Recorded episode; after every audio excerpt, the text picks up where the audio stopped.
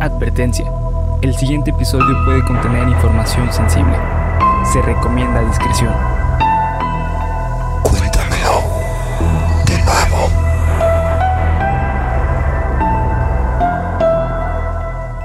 Geek Supremos presenta Cuéntamelo de nuevo, el podcast en el cual su anfitrión y servidor César Briseño, o Curriculum Vitae, como dice aquí, los llevará a ustedes y a mis amigos y compañeros, empezando por el que ustedes ya conocen, la voz que ustedes ya saben. La última vez que chequé mis calzones decía Bernardo Herrera, así que supongo que soy Bernardo Herrera. Si no, no lo vayas a tener al revés como Bob Esponja, güey. Sí, güey. Que se escribe, bueno, vamos a hacer la presentación, ahorita hablamos de eso.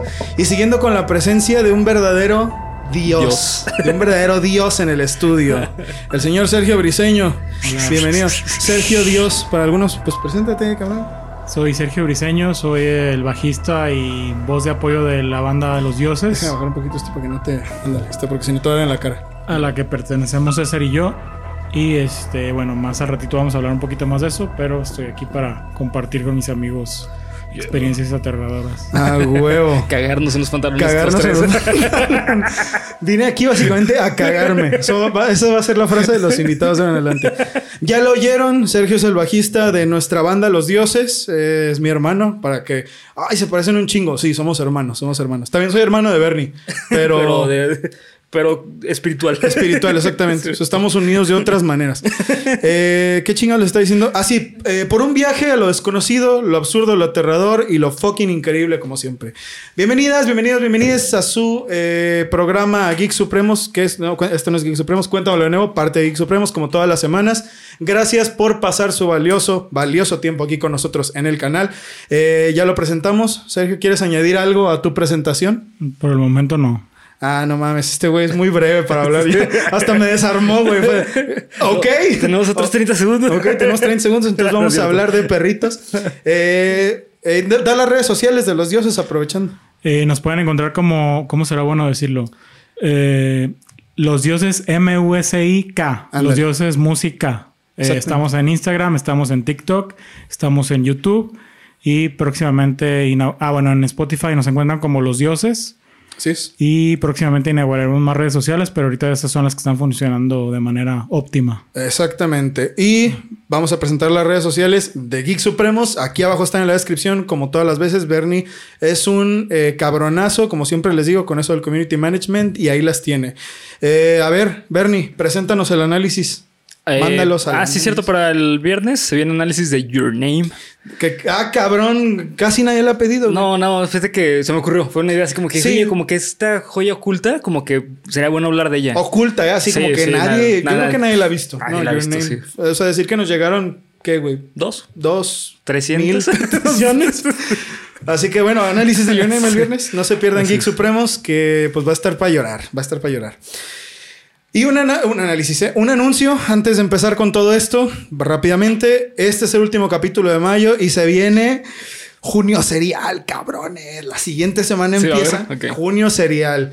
Un mes entero dedicado a puros asesinos seriales, historias horribles de asesinos seriales. Así que, como siempre digo antes de junio serial, todavía no empiezo los temas. Si ustedes tienen Richard Ramírez, no, Richard Ramírez va a ser de la primera semana porque también, Como- ah, como lo piden. Sí. Si tienen casos de asesinos seriales, perdón, que quieren que tratemos, mándenoslo a las redes sociales de Geek Supremos. Ahí va a estar todo. Pero bueno, ya, ya, ya, ya, güey, ya, ya, ya. Aquí vinimos a aterrarnos, cabrón. Y hoy no va a ser la excepción, pues hoy les voy a contar la historia de un zombie de la vida real. O al menos no encuentro ninguna otra explicación para ello. En su sección Amada por todos y odiada por nadie. Ay, cabrón. Cuéntamelo de News. Cuéntamelo de News ha vuelto una semana más. Salud por Cuéntamelo de News. Así que vamos a empezar. Peter Porco tenía la cara desfigurada después de recibir varios hachazos, la espalda completamente desgarrada. Se estaba desangrando e igualmente se levantó con normalidad a continuar con su día como si fuera un zombie. Ok, ahí va, ahí va, güey. Ahí va, ahí va, ahí va. Nos vamos al país de las oportunidades, cabrón. De la libertad. México. Sí, güey. Pero sí, ese es uno. Ese es el mejor. Pero al otro, al otro. ¿Cuál es el país de la libertad y las oportunidades? Mm, No sé, China. Oh, que la chingada. Actualmente. Chile. No, Estados Unidos, Ah, güey. Y de los crímenes más, es que no les dije, y de los crímenes más horribles Ya, ya. y enfermos que Sí. puede haber. Eso cambia todo. Estados Unidos. Delmar, Nueva York. Christopher Porco era el menor de los dos hijos de Joan y Peter Porco. Era una persona bastante perdida y vale madre. Y quiero aclarar esto porque en varios videos que vi no se menciona ningún contexto sobre su vida. Pero a diferencia de su hermano, Jonathan, Chris tenía un modo de vida bastante miserable. Chris tenía deudas escolares que ascendían a más de 20 mil dólares. Reprobaba materias. En primer lugar, yo no sé cómo se llega a una deuda escolar de 20 mil dólares. Ay, es barata, creo, güey. ¿En serio, güey? Sí, yo creo que sí. Es muy poco. Sí. ¿Neta? Es, es Pues, que ¿qué la, chingados la- te gastas 20 mil dólares? la universidad en Estados Unidos es carísima, güey. El banco te presta para, Sí. para tu curso completo y ya tú lo tienes que pagar con intereses. Pero Aunque sea deudas- público, la son- universidad pública. la- las universidades públicas en Estados Unidos no son buenas. No. Es, es como ir a. Así, a un güey que te enseñe lo que él quiere enseñarte. Ah, no mames. Una Ah, como Don Ro. Ah, hijo de su puta madre. Eh, bueno, ya ahora que lo sabemos que es 20 mil dólares, poquito para estos güeyes, yo no sé. No, es que es poquito, güey. O No, sea, es, que la- o sea- es que las deudas de, de universidad son de cientos de miles de dólares. Sí, güey. Las personas hipotecan su casa para pagarle a la universidad a sus hijos. Es normal que la gente Sí. salga con deudas de 250 mil dólares después de terminar Sí. la, la universidad, incluso más. No mames. Bueno, entonces digamos que Chris Porco tenía poquita. Sí, güey. Entonces el- aquí se convierte en un caso de superación, cabrón. Si no es Chris Porco, la persona más afortunada de Estados Unidos, güey. Pues no mames, yo no sabía, güey. Eh, Bueno, imagínense que es mucho, güey. 20 mil dólares. No mames. Reprobaba materias estando en una prestigiosa universidad y además era una persona muy mierda. Para reforzar mi punto, Jonathan y Chris, los hermanos, compartían el domicilio de Delmar en eBay, pero Chris era una persona espantosa y le robaba sus pertenencias a los padres y las vendía en eBay. no mames. Sí, güey, una, una chingonería Sí, de persona, güey. Al dar la dirección de sus padres, cualquier pedo iba a ir contra ellos y él se iba a salvar, a salvar. Pero además de ser verguero, era estúpido. Porque creía que mandando mensajes desde la cuenta de su hermano a los compradores para engañarlos diciendo que Chris se había muerto y que yo no podía ofrecerle reembolsos ni mandarle los artículos iba a funcionar. ¿Se hace cuenta? Yo le robo a mi mamá una cosa, güey, la vendo en eBay y no se la mando al comprador. Y el comprador me dice, oye, güey, ¿qué pedo? Ah, entonces, desde la cuenta de Sergio, yo digo, no, es que César se murió, güey. Entonces ya no te va a poder mandar nada. Oye, mi dinero. No mames, estoy llorando. Espérame, ahora te escribo. Así de Sí. pendejo, güey. Sí, así, sí, sí. así de pendejo se veía. Además de eso, y para que vean algo muy culero de este caso y que entiendan mejor cuál era la relación de los padres con Chris, les contaré una pequeña historia al respecto. Chris pidió un crédito para comprar un Jeep Wrangler amarillo. Esto es importante por, para lo que viene. Y puso a su padre, o sea, una camioneta, y puso a su padre como aval y el padre lo encaró en un mail diciendo, o sea, el papá no le dio permiso de, Sí. de ser su aval, pues, o sea, porque no hay nada malo en eso, pero él ponía el nombre de su papá en todos los créditos Sí, que permiso. pedía. Reventaba tarjetas y eh, el problema siempre le caía a su jefe. Si vuelves a usar mi crédito, voy a tener que hacer todos los trámites para dar de baja la responsabilidad que tengo con el banco.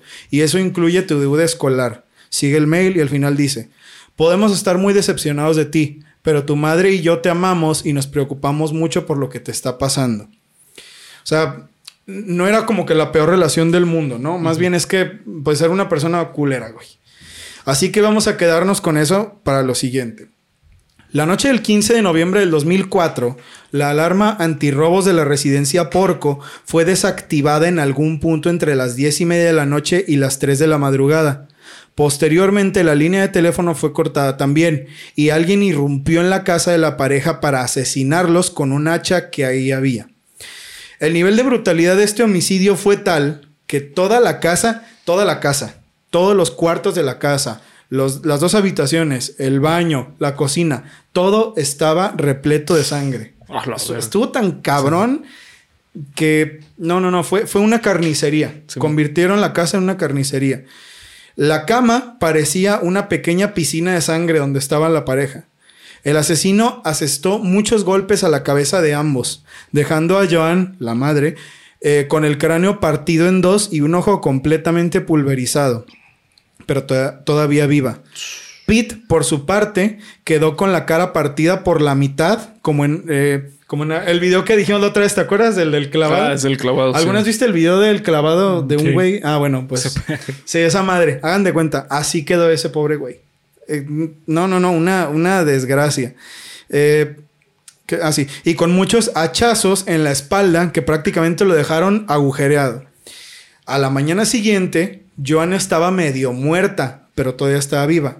Y por su parte, Pete se levantó como era normalmente. O sea, se levantó, se puso la ropa del trabajo, con la cara partida, sal- fue a hacer su desayuno, fue a firmar unos cheques de multas. Y cuando se iba a salir de la casa, abrió la puerta y cayó muerto en el pórtico. ¿Cómo chingados le hizo para hacer esto? No tengo ni la menor idea. ¿Sabes, ¿Saben a qué me recordó? Ah, ¿Viste Breaking Bad?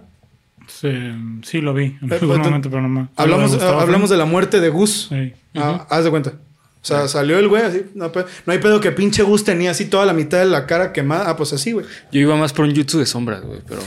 Pero sí, tiene más sentido. Sí, sí, güey. Creo que es más, un poco más realista, güey. Un poco nomás, un poquito. Eh, pues así, güey. O sea, un, un zombie en la vida real, güey. ¿Por, ¿Por qué, Bernie? O sea, tú que tienes más conocimiento de eso, ¿qué pudo haberle pasado para decir, ah, güey, tenía estas heridas y se paró?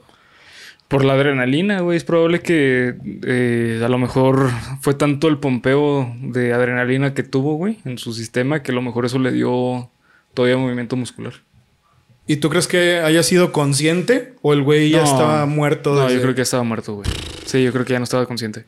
Es como cuando le cortan la cabeza a las gallinas y siguen corriendo. No, si eso le puede pasar a los humanos. Bueno, pues aquí lo acabamos de ver. güey. O sea, es una persona que la hicieron mierda y se levantó a hacer su vi- vida con normalidad. Es lo único que Está bien, pues, cabrón. ocurre. güey. Sí, güey, está de la mierda. Y hay, hay fotos de la escena del crimen. Nunca se le sacó una foto de la cara, yo me imagino porque Sí, está. era demasiado. Sí. Hubiera sido demasiado. Pero la escena del crimen, hay fotos de la escena del crimen. Ya sabes dónde, ya saben dónde van a estar las fotos en Twitter. Este. Y todo está lleno de sangre. O sea, se ven los rastros de sangre, se ven las manos así pintadas en el lavamanos. No, no, no. Horrible, horrible. Los policías los encontraron al llamado de vecinos que se percataron de la escena. Entraron los policías a la casa y la mamá se quedó así como seis horas porque los encontraron como a las 8 de la mañana, así. Entonces llegaron los policías y le empezaron a preguntar qué, qué pasó, qué pasó y ella no, no hacía nada más que esto. Entonces se le preguntó, eh, ¿entró alguien a su casa? Eh, ¿Era alguna persona conocida? Eh, ¿Fue su hijo Jonathan? ¿Fue Chris? Y que cuando le dijo eso cayó así inconsciente. ¿No murió? No murió. Wow. No, y no, no solo eso, no solo eso. Los primeros sospechosos obviamente fueron los hijos, pero Jonathan trabajaba en China. Literalmente trabajaron en una planta de petróleo, no sé qué, en China. Así que solo quedaba Chris. Pero estaba muy difícil que Chris fuera el asesino porque Chris estudiaba como a 250 millas de ahí, ¿no? Sin embargo, ya había pasado mucho tiempo desde, o sea, se cree, o sea, empezaron a estudiar todo el pedo. Empezaron a ver y las cámaras y todo eso. El crimen ocurrió más o menos como entre la una de la mañana y las 3. Ajá. Y las cámaras de, de seguridad de la universidad vieron salir un Jeep Wrangler amarillo como a las diez y media de la noche y volver a las ocho y media de la mañana. Ya después en el juicio se tomaron muchas, este, se recabaron muchos testimonios de mucha gente que empezó a decir que no lo vieron dormir en el, en el dormitorio del campus, que no lo vieron en las cafeterías, que no lo vieron en todo el día. Ajá. Entonces, Sí, pues sí. ¿qué había pasado, no? Si tiene cuatro patas y ladra. es Chris Porco, güey. Sí. O sea, huevo. Sí, a O sea, huevo. yo sería un policía excelente, cabrón. O sea, no mames. No, mi, mi razonamiento 100, cabrón. Este, pues sí, básicamente ya estaba súper Sí. claro que había sido Chris. Entonces, el- el- la idea fue, bueno, este güey se tardó 3, 4 horas en manejar hasta la casa, mató a los padres y como había tenido un trabajo en una veterinaria, Ajá. limpiando eh, como los consultorios después del, bueno, los quirófanos más bien después de las cirugías, no dejó ningún rastro en el hacha. Ajá. Entonces, hay gente que todavía dice que él no los mató, incluso su propia madre. Cuando la mamá reaccionó, eh, se le empezó a decir, no, bla, bla, bla, Chris esto. Y ella dijo, no, güey, no fue Chris. Chris no me hizo nada. No, no, no, déjenlo libre, déjenlo libre. Su hermano, su no- exnovia, sus amigos, sus maestros, mucha gente testificó contra él. Ajá. en, en- en el juicio y pues bueno, la sentencia fue casi casi inmediata. Sí, claro. John Kearney, el, el jefe de Porco, ah, bueno, eso ya se los, se los platiqué. Los abogados defensores dijeron que realmente el asesinato había sido un ajuste de cuentas, ya que su tío Frank Porco era miembro de la Bonanno, la Bonanno Crime Family, que es una de las mafias de Nueva York, de las mafias italianas de Nueva York. Eh, además de que su apodo, el, el apodo del tío, era el bombero. Entonces mucha gente empezó a voltear a ver al tío.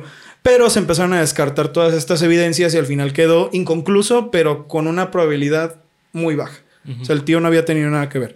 El juicio fue llevado a cabo el 27 de junio del 2006 y el 12 de diciembre del mismo año, Chris Porco fue sentenciado a 50 años de prisión mínima con posibilidad de extender su sentencia a 50 años más. 50 años, güey. O sea, el güey, pues ya No, pues va a morir ahí. va a morir en la cárcel, ¿no? Ahora bien, este es el caso de Chris eh, Porco. A mí me lo vendieron, eh, Shanat, me lo, Shanat Lujan me lo vendió como, güey, es que tenía la cara así. Dije, no mames, esto va a ser horrible. Pero se me hace, o sea, no me, no me levanta tanto el pedo de, ah, sí, la brutalidad, sino de, ¿por qué habrá hecho esto este güey? Sí, bueno. ¿Habrá sido un impulso adolescente? No, pues ya no soy adolescente, güey. Entonces, o sea, porque digo, sí lo regañaban sus papás por gastarse el dinero, pero eso impulsa matar a tus padres. No, pues es una mierda de persona, güey. O sea, tienes que estar muy dañado para hacer algo así. Muy dañado. O probablemente no fue él. Sí, probablemente no fue él. ¿Crees que no haya sido él? Si la madre no lo acusó directamente, porque al fin y al cabo, ¿qué motivo tenía para seguirlo defendiendo? Si mató al papá. Pues no sé, es que, por ejemplo, me pongo a pensar en... en- Ya lo, lo hemos tratado varias veces, de hecho, lo hemos mencionado mucho cuando se tratan de estos casos. O sea, yo recuerdo el final de, de God of War 1, que digo, pues Freya odió a Kratos cabroncísimo por haber matado a Baldur, a pesar de que Baldur iba a matar a Freya. ¿no? O sea, ¿será que el amor de un padre puede hacer que, que no vea... Si no, pues mi hijo no fue capaz de hacer esto. Pero a pesar de que sí lo hizo. Pues no sé si por el amor al, al hijo, pero a lo mejor por las heridas que tuvo, güey. Pues es probable que a lo mejor por eso lo está defendiendo, no sé, o sea, no defendiendo, a lo mejor hecho, a lo mejor ella realmente piensa que no fue él, güey. Por algún daño cerebral. Por el daño algo así. cerebral, ¿no? Pero pues Se supone que, bueno, en Estados Unidos los peritajes y todo lo que tiene que ver con este tipo de cosas, pues están, son muy avanzados. güey. Cuando en Estados Sí. Unidos te lleva, te lleva la ley, ya te tiene muy investigado, ya sabe exactamente qué es lo que va a pasar contigo. Entonces supongo que si revisaron la, la escena del crimen y lo dictaminaron culpable fue porque sí era, güey. No creo que lo hayan inculpado, ni creo que sea chivo expiatorio, ni creo que lo hayan inculpado así. eh, no, y aparte por el antecedente familiar que tenía este güey de Ah, Conductual, ah, mejor ah, dicho. Eso es otra. Además de que ya tenía algunos antecedentes de llamadas a la policía en su casa. sí, bueno. Sí, de que entre los hermanos se peleaban y... De hecho, dicen que cuando el hermano fue a declarar, que fue de... Sí, güey, no dudo que haya sido él. Es una sí, porquería de persona. O sea, tenían una relación... Sí, pues sí, güey. Como que todos sabían quién era Chris, Sí, ¿no? pues con- conocen a su gente, güey. Sí, O sea, conocen a su gente, güey. Entonces, realmente lo que pasó aquí, pues, es que Chris mató a sus padres en una situación de esas horribles donde la injusticia es lo único que puede sacar al final, güey. Simón. O sea, no, no, no es un caso como de, ah, wow, impresionante, se levantó y pues bueno, o sea, eso se explica con eso que dice Bernie, güey, pues a lo mejor tuvo un subidón de adrenalina muy cabrón y le alcanzó la energía para poder hacer todo, a pesar, güey, de que la pinche cara le estaba colgando así en, en pinches eh, pedazos de carne. Pero lo culero de todo esto, a mi parecer, pues es el acto, güey. Sí. O sea, por eso le leí el mail y todo eso. Y son cosas en las que no se hace énfasis, güey. O sea, yo siento que más bien lo horrible de este caso, obviamente está en el asesinato, en la brutalidad, pero pues en que los papás nunca dejaron de preocuparse por él. Simón. Y aún así, pues, Sí, sí. Sí, una basura de persona. son, son esa clase de casos, güey, tan, tan culeros, güey. Pero bueno, vuelvo a lo mismo. Shanad, muchas gracias por recomendarme este caso. Eh, recuerden que todas las recomendaciones de que quieran ver en Cuéntamelo de News, en Cuéntamelo de Nuevo, las pueden mandar a las redes sociales de Geek Supremos. Y eventualmente las verán, ¿no? Son muchas, son muchas. No se agüiten si no salen cada Sí, capítulo. no. Sí. Pero porque sí pasa, Sí. sí, pasa, Sí pasa. pero las leemos todas. Así que bueno, vamos a empezar con el capítulo número 103 de tu podcast favorito, eso lo tengo que decir ahorita, que viene hoy muy mexicano, güey. Hoy viene muy mexicano por muchas cosas. Así que vamos a empezar, güey. Vamos a empezar. Ahí va. Tengo ¿listos? miedo. No, está chido, güey. Te va a gustar. Te va a gustar.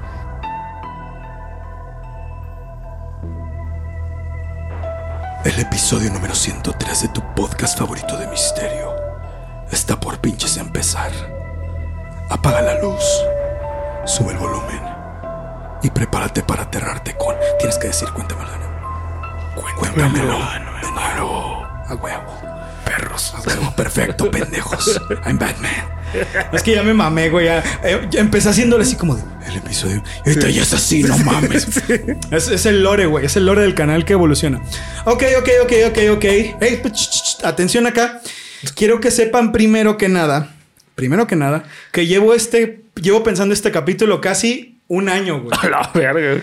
Este capítulo lleva en mi mente un año y lo estaba guardando específicamente para el día que viniera Sergio, güey. Ok. Porque es un tema. Es un. Es una.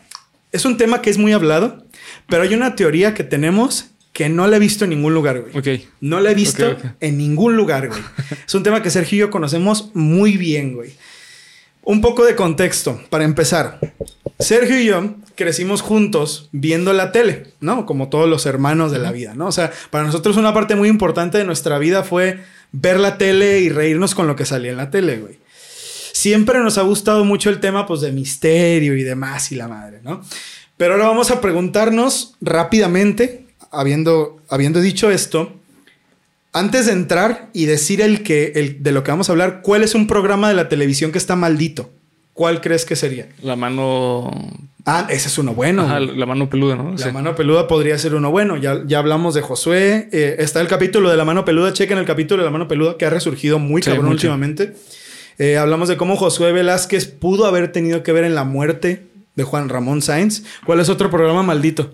Pues de- del mundo en general, no, me- no mexicano, pues. Es uno muy bueno, pero otro del mundo. Mm, No se me ocurre ahorita ninguno. Por- Yo sé cuál. A ver. Hoy.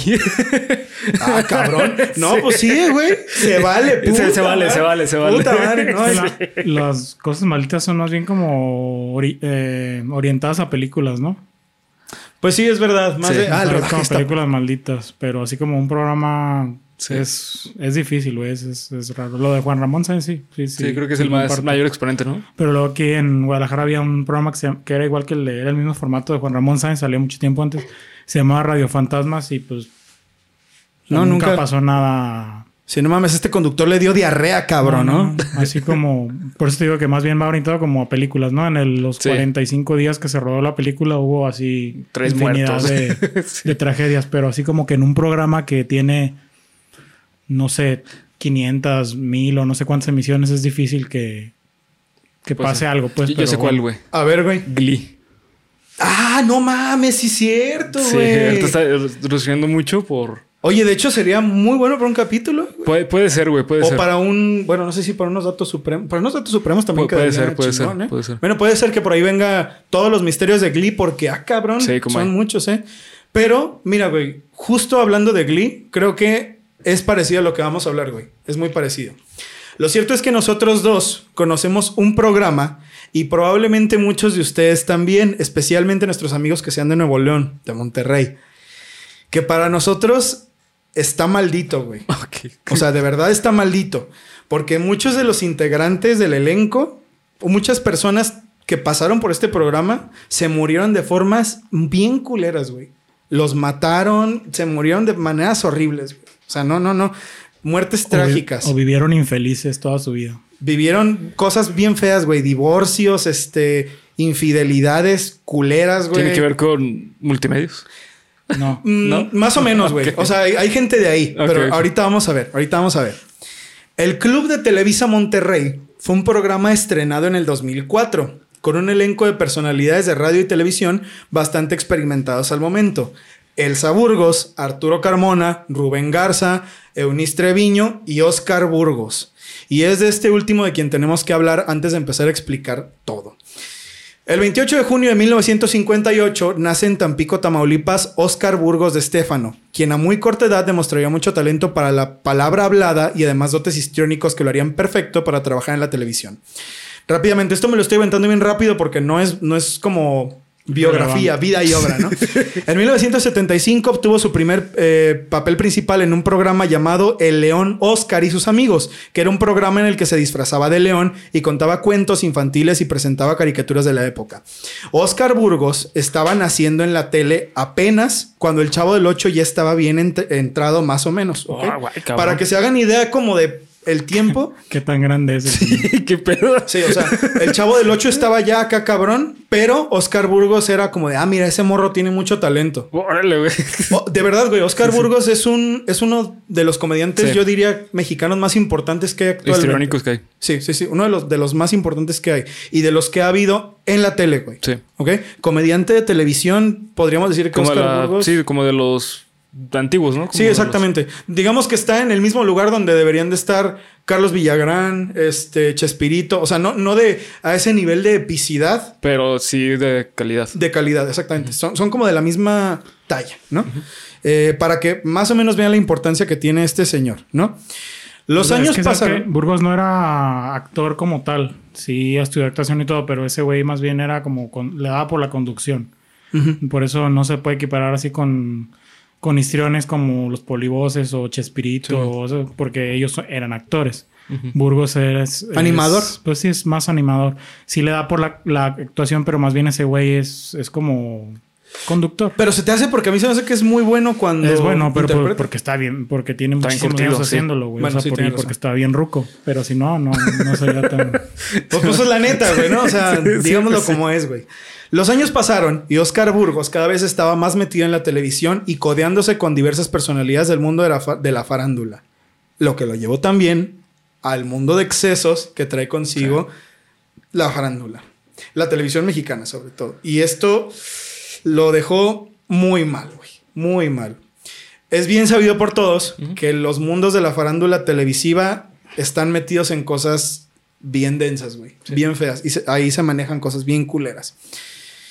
Tanto fue así, güey. O sea, de verdad fue tan, tan fuerte su problema de adicción, de drogadicción, que intentó suicidarse en alguna ocasión cuando notó que las cosas estaban ya fuera de su control.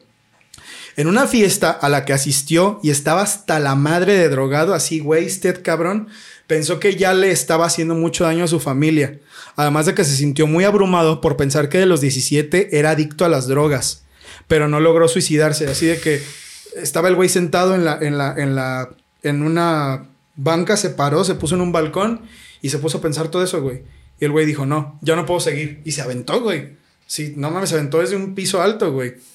Pero el vato no se murió. O sea, cayó así con la espalda y cayó todo mal. Se metió un madrazo, güey, ¿no? Tuvo muchos problemas de salud después de eso.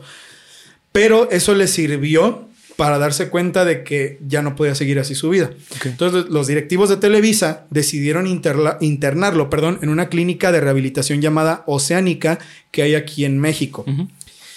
La carrera de Oscar Burgos es muy amplia, güey. No la voy Sí. a resumir toda aquí. O sea, nomás voy a decir que lo que ya dijimos.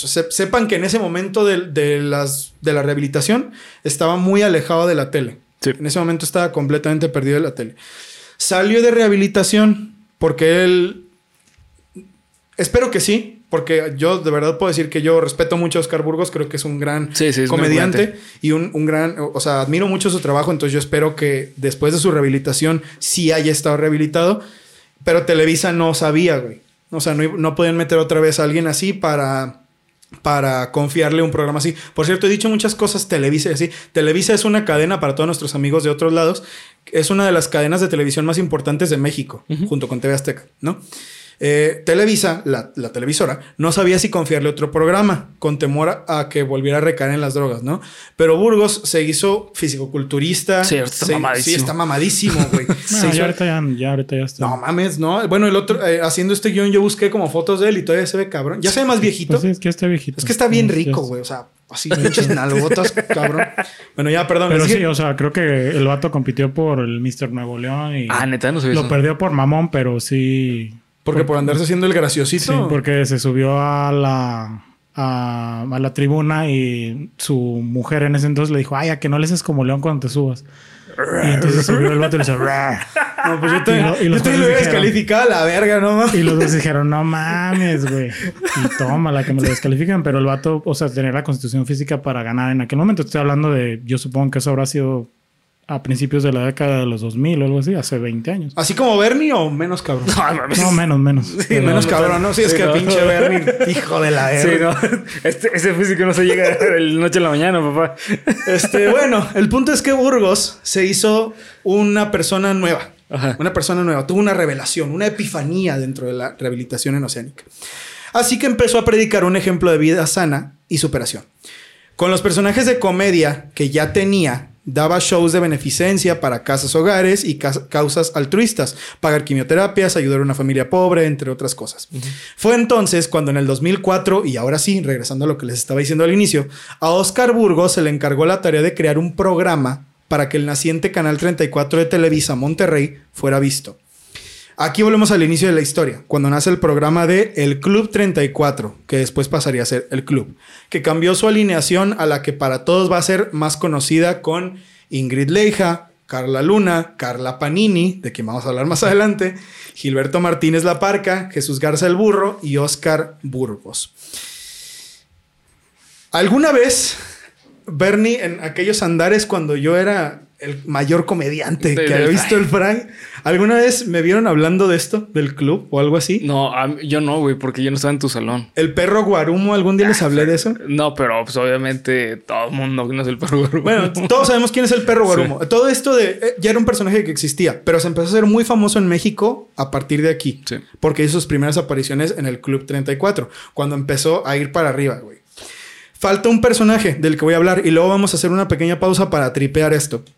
Burgos conoce a José Luis Cerda Meléndez, la gata, en un estacionamiento en el que él trabaja, en el que trabajaba la gata.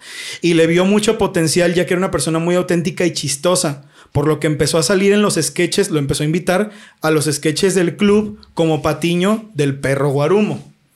A partir de ahí se fue a la chingada estos personajes y el club empezó a ganar una popularidad, pero encabronada, güey, encabronada. Pero falta una pieza de la que tenemos que hablar para poder decir por qué se hizo tan famoso. Guerra de chistes. Guerra de chistes. Chiste. Chiste. Casa sola. Puta madre, güey. Me da vergüenza acordarme de todas esas mierdas, güey. El otro día estaba escuchando que seguramente no sabes que el Casasola y el Burgos son primos, güey. ¿El burro? El Burgos. ¿Son primos? Casasola y Burgos. Ah, cabrón. Que tienen una, un familiar así en común y que le, cuando el Burgos fue a Guerra de Chistes le dijo, ah, güey, ¿tú conoces a no sé quién Burgos? Fulanita de tal. No, pues que sí, ah, pues es mi tía. Ah, cabrón, pues somos primos. Sí, que ahí este día descubrieron No que somos primos. cagado. Qué pedo, güey. A ver a quién conocemos nosotros así. Sí. Ah, ¿conoces a tal Rui? Sí, no mames. sí. Ah, pues no somos primos, pero. no, pero lo está saludas. chingón. pero está chingón el apodo, güey. No, no, no, ni puta idea, la neta, no sabía, güey. Pero bueno, vamos a hablar rápidamente de Guerra de Chistes. Guerra de Chistes fue ese programa épico, Sí. transmitido por Telehit. El, el último hit de la televisión mexicana antes de que se desplomara completamente. Fue la última gran revolución de la televisión mexicana, diría que sí, con el elenco de Juan Carlos Casasola, Juan Carlos Nava el Borrego, Radamés de Jesús y Jared Licona la Wanders. Los Wanders. Yo creo que todos vimos Guerra de Chistes, güey. Todos Sí. los, incluso no sé si en otros países también lo transmitían, yo imagino que sí, güey. Puede ser que sí. Yo Porque que- tenían fechas en toda Latinoamérica, yo me acuerdo. Sí, yo creo que después de otro rollo, Guerra de Chistes fue lo más visto a nivel nacional. Sí, de hecho sí, güey. sin pedos. Diría que toda esa época de los 2000 porque incluso contando la academia y todo eso, Sí. pues todavía fue parte de otro rollo y esa clase de shows, ¿no? O sea, Bueno, lo, es que la lo academia- pondrían de mismo. O sea, de visibilidad. Sí, como de visibilidad. Ah, sí, sí. no, porque en la academia y otro rollo pues eran cosas diferentes. o sea, pero de visibilidad Bueno, creo es que, es que fueron separados por muchos años. Eh, Guer- Guerra de Chistes fue hasta el 2008 tardío eh, empezó. Y la academia fue de principios del 2000. 2000. Entonces están como que hiper separados por el tiempo. Pero Sí, una sí, o década sea, casi. Sí, fueron... Ya fueron los últimos grandes eventos de la televisión mexicana antes de que llegar a las plataformas de, la- las plataformas de streaming y Como YouTube. y- Pluto, de- como Blim. Como Pluto, como. Ah, que por cierto, el que quiera ver Guerra de Chistes está en... ¿Se llama. VIX? ¿O cómo se llama? Ah, La- VIX, en VIX, la- la- Por, por eso lo dijo, ¿no, güey? Porque es la misma mierda, güey. Sí, No es que. No es que lo tienes que pagar, güey. No, está gratis. Está gratis. No, te, te Ah, ¿sí es gratis? Sí, te ponen dos este, comerciales y ya Sí. pues ve el programa. Ah, no Ya a mames. ellos les da igual, pues ya nadie los ve. Sí. Pues ahora a ver, guerra de chistes, cabrón. Todos vamos a volver. Voy a regresar contando chistes, cabrón, como en la secundaria, güey. Polo ha vuelto, cabrón. Pero bueno, el punto con Guerra de Chistes aquí es que Guerra de Chistes era la plataforma ideal para presentar un nuevo comediante. Y yo recuerdo aquella noche de miércoles, o era martes, No, miércoles. cuando salió por primera vez Las Lavanderas. Sí, fue. Puta madre, fue un boom Sí, cabrón. Sí, sí, güey. increíble, güey. Increíble, increíble. Antes de eso, no habían, bueno, desconozco si habían llevado otro comediante de los de los de Monterrey, así No, tipo Franco fue- Escamilla, tipo la, Mo- la mole chida. Es que salieron con No, Franco no, Escamilla. Fue la primera, fueron los primeros de Monterrey que llevaron. Y cuando fueron, puta, yo me acuerdo del madrazo, del madrazazazazo que fue. Ya después las lavanderas se hicieron hit nacional. Y después de las lavanderas aparecieron el perro Guarumo y la gata. Entonces fue esta época en la que el, el club de Monterrey ganó tanta popularidad porque Guerra de Chistes les dio el espacio. De hecho, también eh, en entrevistas posteriores con, con las lavanderas se supo que el Borrego Nava les decía, no, tú hazle así y tú tírale el remate a ella. Sí. Porque ella es la líder y tú eres el patiño. Tira el remate y se fueron mejorando. Tanto así que hasta les dieron su programa en Telehit, güey. O sea, fue, fue muy grande, de verdad fue muy grande. Pero bueno, esto suena ideal, güey. Esto no tiene nada de, de misterio, güey. Sí, sí. Ah, Se convirtió en ventaneando esta mierda de pronto, ¿no? Bueno, pues aquí en la cumbre de su carrera, les digo, todo lo que sube Baja. tiene que bajar. Según Isaac Newton. Todo, según Isaac Newton en el año. No, todo lo que sube tiene que bajar, güey. Y este bajón empieza en marzo del 2011, cuando un pequeño polo iba saliendo de la secundaria y se subió al carro con su hermano, que lo fue a recoger. Y lo primero que le dijo fue: No mames, ¿viste que mataron a la gata? Puta, güey. Yo me acuerdo que ese día se me heló la sangre, güey. Me agüité bien cabrón. José Luis Cerda Meléndez, la gata, uno de los miembros principales del club, fue secuestrado por personas del crimen organizado el 25 de marzo con un joven que iba a entrevistarlo llamado Luis y con su primo Juan. Fue tirado en una carretera de Monterrey mientras que los cadáveres de sus acompañantes estaban a unos kilómetros con las manos atadas y tiros en la cabeza. Además de que los asesinos dejaron un mensaje en la escena del crimen que fue transmitido en todas las cadenas de televisión mexicanas y en varios medios latinoamericanos. Un año después se sabría que la causa de este asesinato fue porque la gata estaba trabajando con un grupo rival del crimen organizado y fue un ajuste de cuentas. Al saber esto, Oscar Burgos declaró que a la gata lo alcanzó su pasado, hablando de que la gata realmente no estaba rehabilitado, porque él también fue a rehabilitación, sino que él era el encargado de mover las sustancias dentro de Televisa. Wow. Yo me acuerdo, güey, que esta madre fue un notición duro, güey. Simón. Durísimo. Y lo pongo así como. Obviamente es algo muy trágico, pero yo lo pongo como una de las cosas más traumantes que he visto en mi vida, güey. Porque en ese entonces, que fue 2011, hace 13 años, güey. Pues teníamos 13 años, güey. Teníamos Sí. 13, 12 años.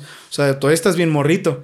Y ver así que, ah, ese güey es mi ídolo. Y de pronto, no, apareció así, le dieron cuello. No mames, güey. O sea, sí te. Sí, te hace pensar de qué quieres tu vida, ¿no? Exactamente, Tus 13 güey. años. Exactamente, güey. Sí te. Sí. Sí te impresiona mucho, güey. ¿Qué, tú, tú estabas más grande en ese entonces. ¿A, a ti cómo te pareció eso? Para ti fue como de, ah, no mames, qué culero, pero hay que seguir con la vida. O también te sacó de pedo, cabrón. A mí no. Digo, ya cuando dieron el trasfondo y te fuiste enterando que- a qué se dedicaba él, dices, bueno, pues es que Por algo. sí, el que anda en malos pasos, pues Sí, tarde o temprano lo va a alcanzar su, su profesión y no, no. No fue, o sea, para mí no fue tan impactante. Sí fue algo así como, ah, qué culero, ya se murió este güey. A ver qué pasa con estos idiotas. Pero realmente es que no fue así como muy impactante para mí, no. No mames. No, yo, yo sí hasta lloré, güey. ¿Ah, sí? Sí, sí lloré ese día en la noche, güey. Si es que la Gaviota era mi favorito, güey. Creo que hasta Sergio me vio, güey. O sea, no mames, fue. Güey. Y Sergio así de no. En la puerta así, ¿no? Sí, desde la puerta. También llorando él, güey. ¿no? Puta, güey. No, güey, sí estuvo, estuvo culero. Estuvo bastante culero. Y fue una noticia internacional, porque yo me acuerdo que vi en varios eh, medios en aquel naciente. Bueno, no naciente, ya estaba bien entrar al internet. Ah, sí. eh, que mostraban así noticias de Perú y de Venezuela y de matan al comediante mexicano, bla, bla. Entonces sí fue, sí fue algo muy duro, güey. Y fue un golpe muy duro para el club. El primero de los muertos que tuvo el Club 34. Hay una teoría que dice, voy a hacer un pequeño de, eh, foreshadowing, que el primer hijo de Carla Panini y Oscar Burgos realmente era de la gata, güey. A la verga. Y que Panini sabía esto. Y que como iban en ascenso muy cabrón, ella no podía dejar que... Exactamente. Ella no podía dejar que eso se supiera. Así que con su poder e influencia... Mamá. No sé, güey. Está, está muy mamón, güey. Está muy mamón. Hay, hay gente que hace... No, no. Hay gente que hace este, teorías en, en YouTube, pero digo, nah, güey. Estos ya son... Sí, ya es mucho, güey. O sea, son No, pinches no, chismes. No se mamón. parece el niño. No, güey. no se parece en nada, güey. No mames. Entonces ya es, es gente que, que trató de buscarle, pues supongo que el momento de fama a todo esto, ¿no? Pero pues no, güey. O sea, ya yo siento que esto es una pendejada. Eh, y este fue, lamentablemente, el primer clavo en el ataúd del programa El Club, pero no fue el único de estos casos. Dentro del club, del programa El Club, o sea, el chiste es que mandaban a corte comercial y salía una banda tocando Ajá. a lo Jimmy Fallon, a lo otro rollo, Sí. con Rudy y todo el pedo, ¿no? Pero aquí en el club ponían a diferentes bandas según el día. ¿Cuál era la otra? La, la que no era el Combo Colombia. ¿Cómo se llamaba la otra? ¿Te acuerdas? En la que salía el güey que El salía con Maciel. El Mm, Teletubby. ahorita te digo, güey. No me acuerdo cómo se llama. Es que- es que- Sí, ah. es- es el gordito que está con. No sé si ubicas a los tres tristes tigres. Sí. El que toca el acordeón. Que lo toca en un iPad, güey. Sí, ese, sí. ese gordito originalmente era de esa agrupación. Ah, no mames. Eh, y luego se salió y se fue con los, con los tigres. Pero no me acuerdo cómo se llamaba, güey. Ahorita, ahorita me acuerdo y te digo. Bueno, el punto es que hoy les voy a hablar del Combo Colombia. Fue una banda que Sonora tenía- Bacana La Sonora. Bacana, claro que sí, la Sonora Bacana, Qué cabrón. mierda, güey. Fue una banda, güey, que tenía una carrera muy brillante por delante. Formados en el 2010 en la colonia Independencia de Monterrey, Nuevo León, en México, donde se daba el verdadero vallenato mexicano. El vallenato es un ritmo colombiano con influencias alemanas, españolas y africanas, y por esos entonces en Monterrey se popularizó mucho. Sí, güey. mucho. El vallenato y el, el baile de cholo así. Sí, como la película Cuando no esté aquí. Exactamente, sí, eh, tal cual, exactamente. De hecho, creo que pues, o sea, se desarrolla completamente en esa clase de colonias, ¿no? Eh, pero donde también un grupo del crimen organizado reclutaba personas para sus filas. Aquí les va. El Combo Colombia fue una agrupación musical formada en el 2010 y fueron de esos que, no mames, estos güeyes, cuidado porque la llevan bien cabrón. Son muy buenos para tocar. Eran como 12, güey, eran un chingo. Un día, es algo muy común, es algo muy común aquí en México. Al Combo Colombia lo contrataron personas del crimen organizado, ¿no? Para tocar en una fiesta, en el bautizo de tal, así, ¿no? De una de las de los grupos de crimen organizado, ¿no? Y en otro día, después de salir en el club y tener más, más, más y más fama, otra persona los vio y fueron contratados por la facción rival de crimen organizado para tocar en una cantina llamada La Carretera, a 40 kilómetros de la ciudad de Monterrey. Todo normal, empezó la tocada, tocaron dos horas, dos o tres. Cuando se bajaron del escenario, fueron secuestrados y llevados a un rancho llamado Las Estacas. Y uno a uno los fueron pasando. Eh, ya sabemos que están tocando para tal persona. Entonces todos pónganse ahí. Y los pusieron en grupos y los fueron fusilando. Los fueron fusilando a todos. Pero no solo a los músicos, sino que más de 17, no, más de, no, no, no, 17 personas en total, entre banda y staff, fueron fusilados y posteriormente, pues, rematados con un tiro de gracia esa misma noche. Esto se conoce como una de las peores masacres ocurridas en el estado de Nuevo León. O sea, no, no fue. No fue una cosa de. Ah, no mames, qué culero, así. no-. Mataron a un güey. Fue, sí, fue, no, no, no, no, no fue, no fue tan simple como eso, ¿no? De, ah, no mames, pues uno murió. No, no, no, güey. O sea, esto está, re- está registrado como una de las peores masacres que ha ocurrido en, el estado de Nuevo León. 17 personas de banda y staff murieron esa noche, como ya les dije, por haber tocado en días anteriores para un grupo rival de este grupo delictivo. Fueron tirados ahí mismo en el rancho Las Estacas, o sea, como que los comprimieron en una pinche, pues, fosa de 17 metros de profundidad, pero uno de los músicos fue dejado en libertad por los del grupo criminal.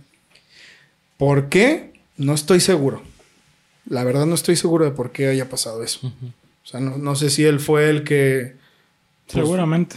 les dijo así como de, eh, güey, fíjate que estos vatos andan así. Pues es o probable. si los de, o los criminales le dijeron, eh, para que vayas y le digas a los demás qué pasa cuando andan. Sí, también puede ser. No se sabe, güey. No, no se sabe. De hecho, ni siquiera pude conseguir el nombre de la persona que vivió.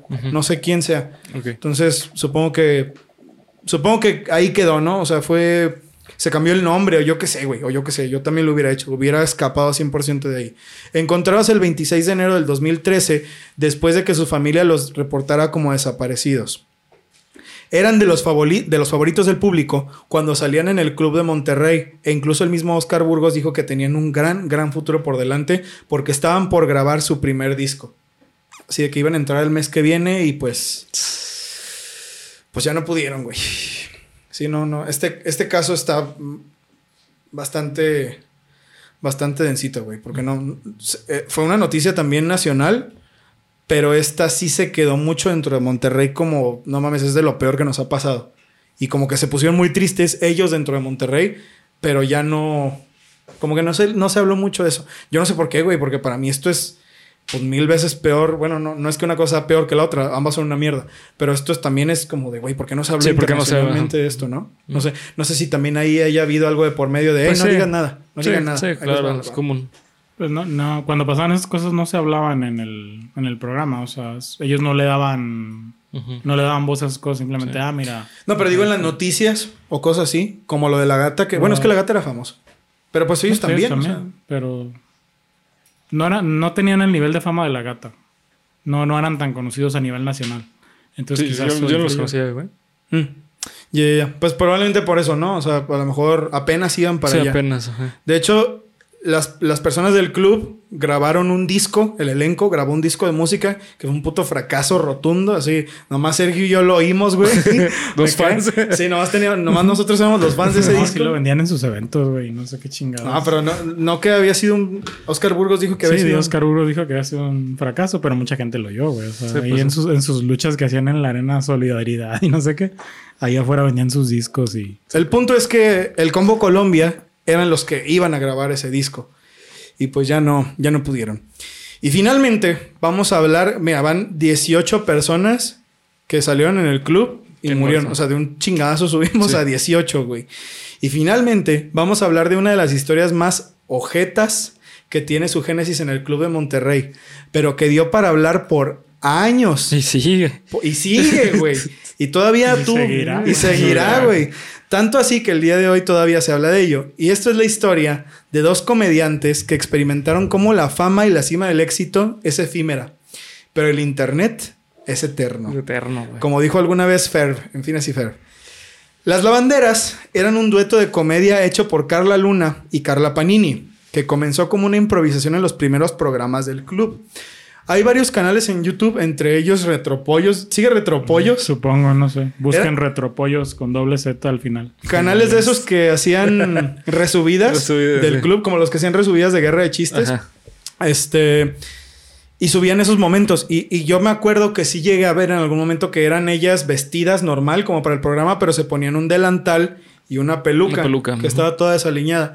Entonces a la gente le empezó a gustar mucho, güey. A la gente le empezó a gustar mucho eso.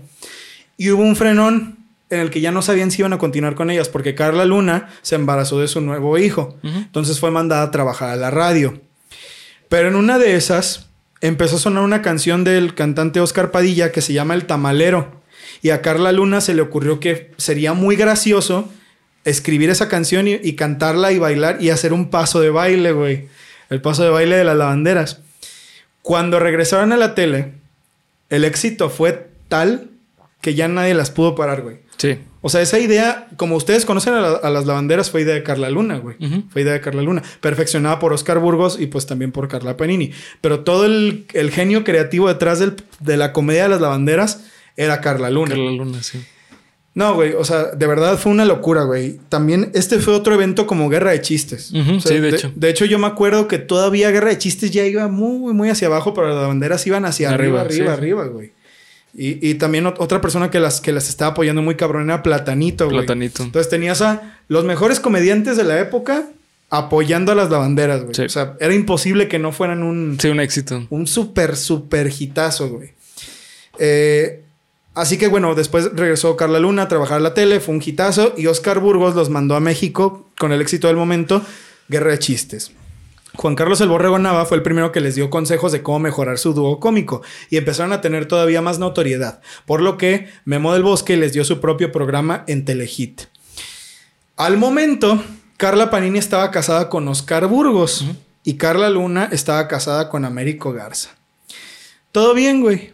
Después de su, de su cuarta hija, o su cuarto hijo, no sé, Carla Luna fue diagnosticada con cáncer en el 2012 y fue muy ayudada por todos, güey, porque era una noticia muy Sí. pues muy culera, güey. La neta fue, fue un, un cáncer que le promocionaron como que todavía tenía arreglo, pero pues ya era, sí, estaba avanzado. ya estaba muy avanzado, ya era muy terminal, o sea, no, no había buenos pronósticos, ¿no? Eh, por lo cual, mucha gente en, en las cadenas de televisión la apoyó, güey, porque Sí. era una persona muy querida. O sea, Sí, se sí. sabe que Carla Luna era una persona muy, muy buena con los demás, ¿no? Una de estas personas que la apoyó mucho fue Carla Panini. Y Carla Panini le daba a tomar cosas extrañas, güey. Esto es lo que se dice, ¿verdad? Yo no sé, esto es lo que se dice. No, pero la misma Carla Luna lo dijo en alguna ocasión. Sí, ah, bueno, sí, es verdad. Mucho antes de que surgiera el pedo. O sea, Carla Sí. Luna dijo, ay, es que este... No, me estoy tomando un remedio que me dio Panini y así. No, no he empezado, pero me lo voy a tomar y eran cosas muy raras. De que no, es que tómate estos gorupos, mija, y si te los tomas cada tres horas, el cáncer va a desaparecer y cosas muy extrañas. Que, te digo, antes de que surgiera el problema o antes de que Carla Luna descubriera lo que estaba pasando, ella declaró que ella se tomaba cosas que, Carla Panini le daba. O sea, no, no fue algo que se inventó nadie, sino que la misma Luna lo, lo, lo, lo, lo dijo, güey, en su momento. No mames. Pues bueno, güey, esa, esa es la primera teoría. Esa es de las primeras cosas que pasó en el club. Digo, con las lavanderas, perdón. Se supone, se dice que Carla Panini estaba embrujando a Carla Luna. ¿Por qué, güey? Porque resulta ser que Carla Panini tenía un romance con el esposo de Carla Luna, Américo Garza. Y esto es sabido. Esto no es algo que se inventó, porque después salieron capturas de pantalla en que- Conversaciones, ¿no? de conversaciones que Sí. tenían Carla Panini y Américo Garza en, la que, en las que Panini le decía, no, güey, es que mañana ella tiene que llegar golpeada, si no te la voy a hacer de pedo a ti.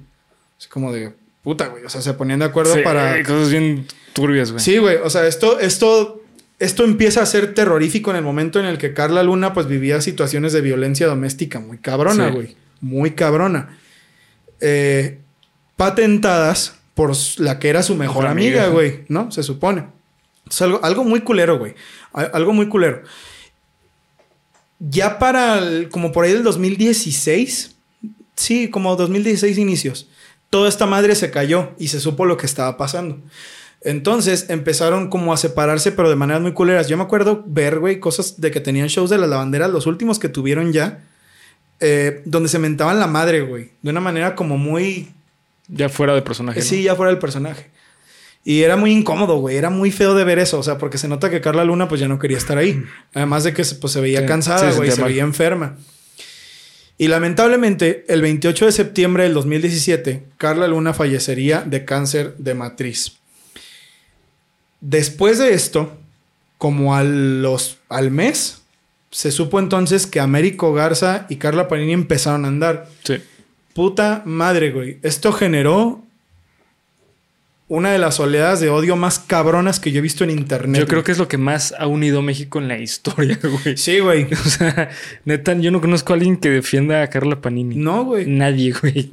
O sea, si te metes a sus publicaciones y está así de que no, Panini, tú puedes, así, pero no, güey. O sea, de 10 mil comentarios, Sí. güey, 9500 son de pinche roba marido, chinga tu madre, ojalá te mueras. O sea, son cosas. sí, sí. Bien turbio. Son cosas bien duras, güey, también. Un desmadre, güey. Un, un mega, mega, mega pedote desmadre. Porque se supo que, bueno, pues entonces lo que pasaba era que eso era cierto y que Carla Panini de verdad, pues había, o sea, había planeado todo eso todo ese tiempo, ¿no? Oscar Burgos decidió no meterse en ese pedo. Oscar Burgos decidió no hacer nada, decidió salirse y decir, no, güey, pues ella Sí, es pues, libre de hacer lo que quiere, pues yo nomás no. Cosa por lo que se le criticó mucho también a él, por decir que nunca apoyó a Carla, a Carla Luna, todo este desmadre. Platanito sí que la apoyó y Carla Panini amenazó a Platanito así de que, ah, güey, pues sí, tú di lo que quieras. Yo no voy a decirle a, a la gente lo que hacías en el camerino y a tu esposa le voy a decir, no, güey, o sea, pinches chismes de, Ventaneando. de ventaneando, güey. 2.0. güey. Pero ya agarrados con una cosa muy culera, güey. Sí. Que era agarrarse de la muerte De- Carla Car- Luna, güey. sí. O sea, una muerte tan trágica. Carla Luna tenía cuatro hijos, güey. O sea, Sí, no te pases de lanza. Sí. lo manejaron de la peor, peor, peor forma posible, güey. Entonces, por eso la gente se molestó mucho, güey. Pero después, lo culero empezó cuando la hermana de Carla Luna en su cuenta de TikTok, Kika Luna, les voy a dejar en Twitter esos videos, contó toda una historia, güey, enorme, como de 30 partes, güey. Sí, güey, son es como media hora de video en las que ella cuenta cómo es que Carla Panini sí le estaba haciendo brujería a Carla Luna, güey, que porque diferentes historias que se encontraban como muñecos vudú en el hospital, güey, que se encontraban con pinches patas así de, de gallo, así con fotos de Carla Luna metidas en su en sus almohadas, güey, abajo de la cama, en su casa, en el baño. Que dicen ella, no sé, güey, que cuando iban a los hoteles por, por este pedo de las lavanderas, que Carla Luna no podía dormir ni sus hijas porque veía cómo venían hombres de sombra y que la querían agarrar y. No, güey, o sea, una. El diablo. Sí, güey, o sea, que ella sentía que la hermana de Carla Luna decía, no, es que yo siento que ese, ese que está ahí parado es el diablo y viene por mi hermana y no sé qué, y que volteaba y no había nada. No, güey, o sea, una. Se puso muy loco el pedo, güey. Sí, Simón. De pronto se puso muy loco, o sea, dejó de ser algo como Me lo estoy pasando bien raro. me lo estoy pasando como, ay, qué divertido, como de puta, güey. O sea, esto, o sea, si escuchas el video y sí te impresiona, güey, Sí, porque son cosas que obviamente que deben ser cualquier otra cosa, güey, porque eso sí podemos decirlo. O sea, la brujería no existe, güey. O sea, existe el, el hecho de que tú des el poder a ciertas cosas para que te afecten. Pero así de que yo voy a ir y le voy a hacer una amarre y bueno, hasta donde sé, pues eso creo que eso no, ¿Mm? eso es verdad, no sé, no sé, no lo sé. En mi, en mi idea, pues no está. Pero las. Te van a poner en los comentarios. No, no, pues, o sea, yo, yo no creo, güey. O sea, Pues sí, güey, si yo podría crees, decir pues, que no. O sea, al menos si, si tú crees que vas a ir y no, le voy a hacer un amarre, pues bueno, güey. O sea, Tu suerte, ¿no? a ver si funciona, güey, ¿no? A ver si funciona. Pero no son cosas, a lo que voy con esto es que no sé si se pueda inventar una historia así de Tan elaborada, Exactamente.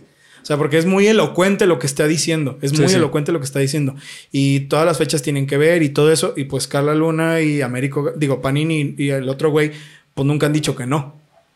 O sea, sí Panini ha dicho, no, sí, yo, yo no, de todo lo que me acusan es falso y todo ese pedo, pero nunca fue como de, no, güey, yo nunca le hice brujería a Carla Luna. O sea, nunca ha dicho nada, güey. Hay, que, Entonces, no, no hay que tener en cuenta también que la familia de Carla Luna está muy enojada con el vato y con la otra vieja porque legalmente ganaron la custodia de las hijas, que bueno, pues así tenía que ser porque Sí, si el padre muere, pues digo, si uno de los padres muere, pues la custodia automáticamente pasa al otro padre, sea como sea, legalmente así funciona.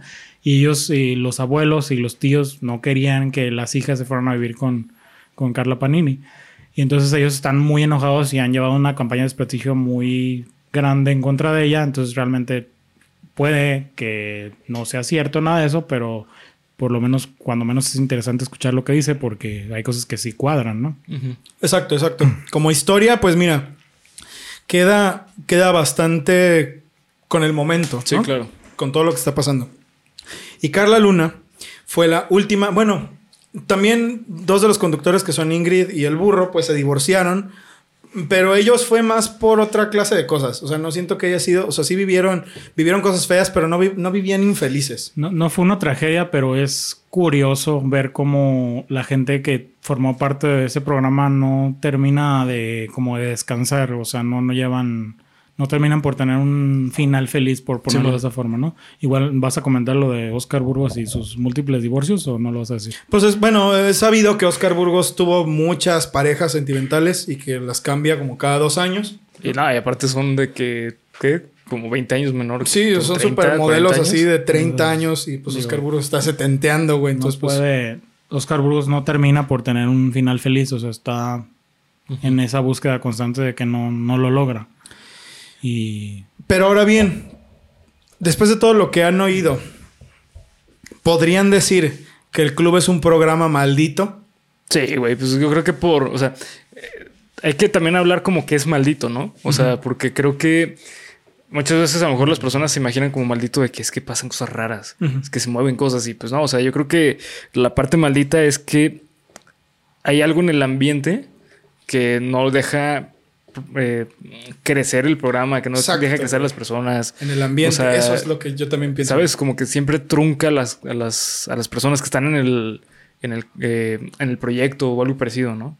Sí, porque no diría, no, es que probablemente sus, sus rivales de multimedios les hicieron una brujería. Pues no, güey, o sea. Sí, yo creo que hecho es por la manera en que vivían, ¿no? Sí, exactamente. O O sea, pues venían, pues bueno, güey, dos de los miembros del club eran rehabilitados de Oceánica. Que digo, no, no digo que las personas rehabilitadas no puedan tener acceso a esa clase de cosas, güey.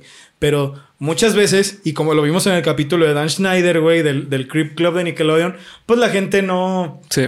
O sea, siempre termina cargando eso, ¿no? O sea, más bien es eso, que en el ambiente hay cosas que no permiten que la situación avance o que avanzan demasiado rápido, güey, y la gente no sabe qué hacer con ellas. O sea, la maldición recae en que vamos a tener mucho éxito, pero luego todo va a salir mal. O sea, es como...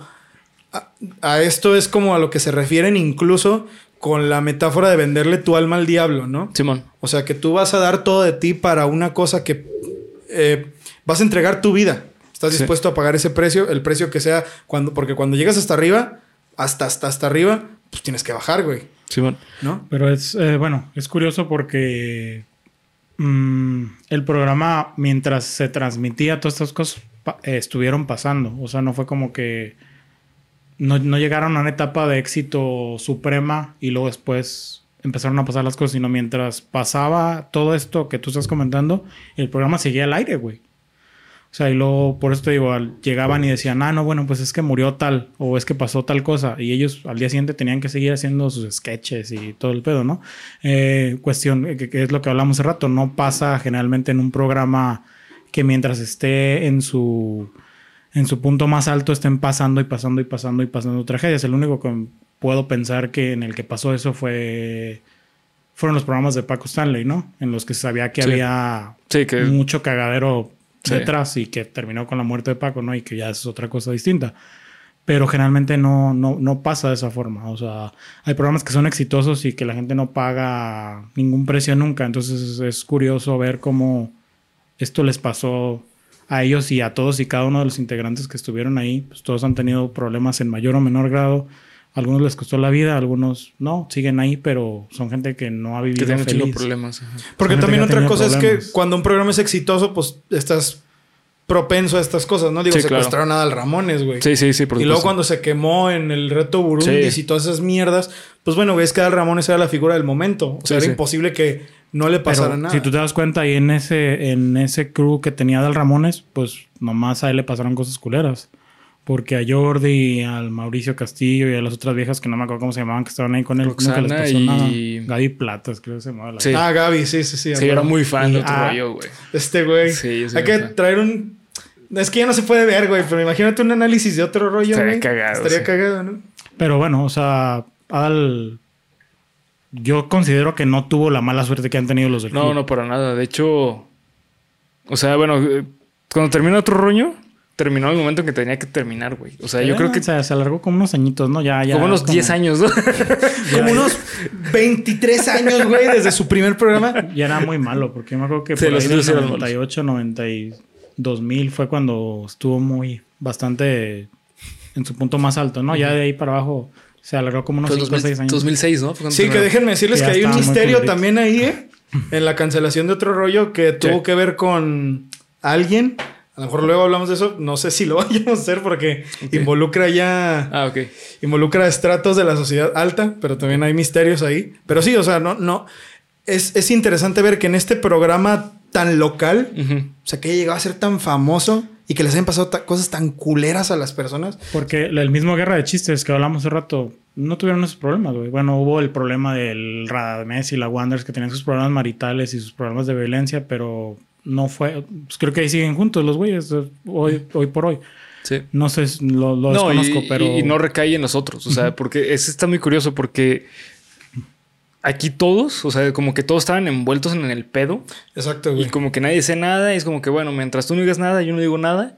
Pero el primero que explota, pues todo el mundo va a seguir con sus mamadas, güey. Pues sí, es verdad, güey. Como que a lo mejor todos sabían qué pedo y nadie dijo nada Sí, nunca pues, por meterse en problemas, güey. También quizá la complicidad hizo que esa mala energía que, que estaba en el programa se les fuera Que repartiendo. se fuera más grande, Simón. Pues mira, güey, al momento, al momento para mí, el club es un programa maldito, güey. Sí. Y realmente, o sea, como eso que dice Bernie, no maldito de, oh, brujería. Bueno, ya expliqué unos casos de brujería, pero de que, bueno, güey, había algo, había algo en esa interacción que les dio ese final tan malo. Sí, pues es que maldito viene de maldecir, güey. Maldecir es, eh, o sea, darle, el, otorgarle eh, una connotación negativa a algo de, o sea, ¿sabes? Mal decir. Decir es otorgar. Ah, pues, pues sí, güey. Empezaron ¿Sabes? a pasar cosas malas y a partir de ahí, güey, o sea, se volvió un programa maldito porque antes pues no tenía por qué estar maldito, Sí, ¿no, güey? sí, sí. O sea, la, la energía que empezó a correr por el club en cuanto les empezaron a pasar cosas culeras, pues los destruyó, güey. Sí, Los claro. destruyó y les pasó facturas tan cabronas que hoy en día se siguen hablando de ellas. Se siguen hablando de ellas. El Club de Monterrey es un, es un programa maldito. Tun, tun, tun. ¿Usted qué piensa? Déjelo aquí abajo en los comentarios. Y con eso nos vamos a despedir, queridos amigos, de su capítulo número 103 de Cuéntamelo de nuevo. Un poco ventaneandesco, ventaneandesco si me lo permiten, pero es una teoría que, pues la neta, nunca he visto en ningún lado, güey. O sea, nunca he visto que nadie hable de esto, pero se, se nos hace curioso, güey, porque Sergio también lo piensa, que a- en ese programa específico pasaran cosas tan culeras. Sí. Todas las personas que tenían relación con ese programa, pues terminaban muy mal, güey. Pero bueno, ¿ustedes qué piensan, queridos amigos? Déjenlo aquí abajo en los comentarios. Queremos leer sus opiniones. ¿Conocían el club? ¿Alguna vez vieron el club?